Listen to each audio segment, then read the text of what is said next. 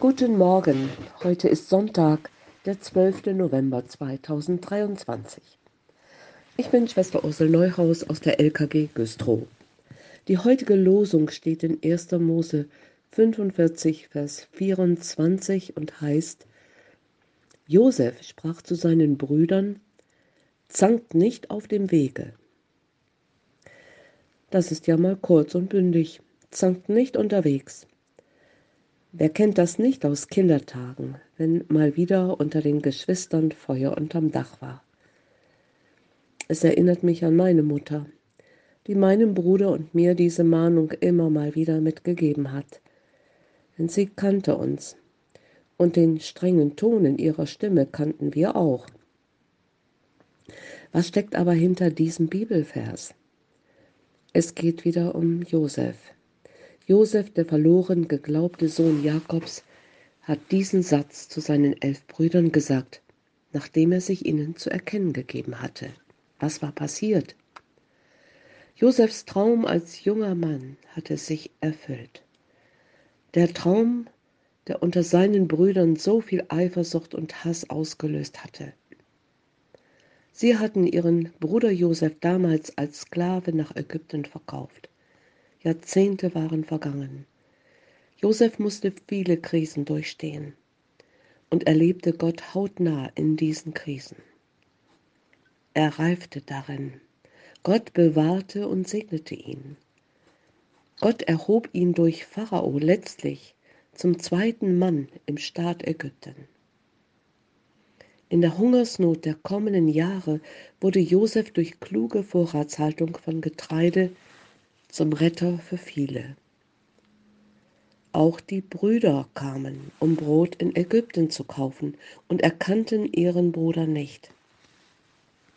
Er aber erkannte sie und testete sie verschiedene Male, um zu sehen, ob sich ihre Hartherzigkeit verändert hatte. Da lagen sie nun vor ihm auf den Knien. Ja, der Traum von damals erfüllte sich.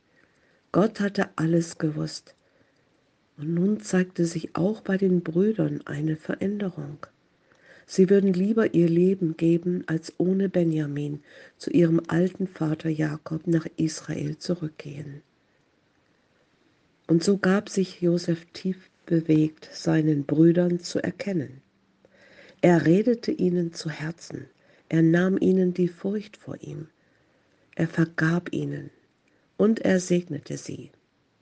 Sie empfingen alle seine Vergebung und sollten nun schnell nach Hause zurückkehren, um mit dem Vater nach Ägypten zu kommen und dort in Sicherheit zu leben. Er beschenkte sie, und sie machten sich auf dem Weg mit Wagen und reichlichen Nahrungsvorräten. Ein letztes Winken und dann diese letzten Worte von Josef zankt nicht auf dem Weg.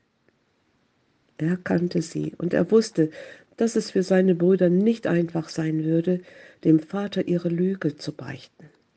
Sie mussten ihm die Wahrheit sagen, wie sie damals mit Josef umgegangen waren. Zu Hause angekommen, sagten alle miteinander zu ihrem Vater, Josef lebt noch und ist Herr über ganz Ägypten. Wie reagierte der Vater? Jakobs Herz aber wurde kalt, und er glaubte ihnen nicht. Die jahrelange Lüge der Söhne zeigte Wirkung. Jakob hatte kein Vertrauen mehr. Der Frieden innerhalb der Familie war zerstört worden. Und Jakob blieb bei den Worten seiner Söhne misstrauisch. Er konnte ihren Worten nicht glauben. Erst als er die ägyptischen Wagen sah, die Josef geschickt hatte, um ihn abzuholen, lebte sein Geist auf. Und er wurde wieder zu Israel, dem Gotteskämpfer. Genug, dass mein Sohn Josef noch lebt.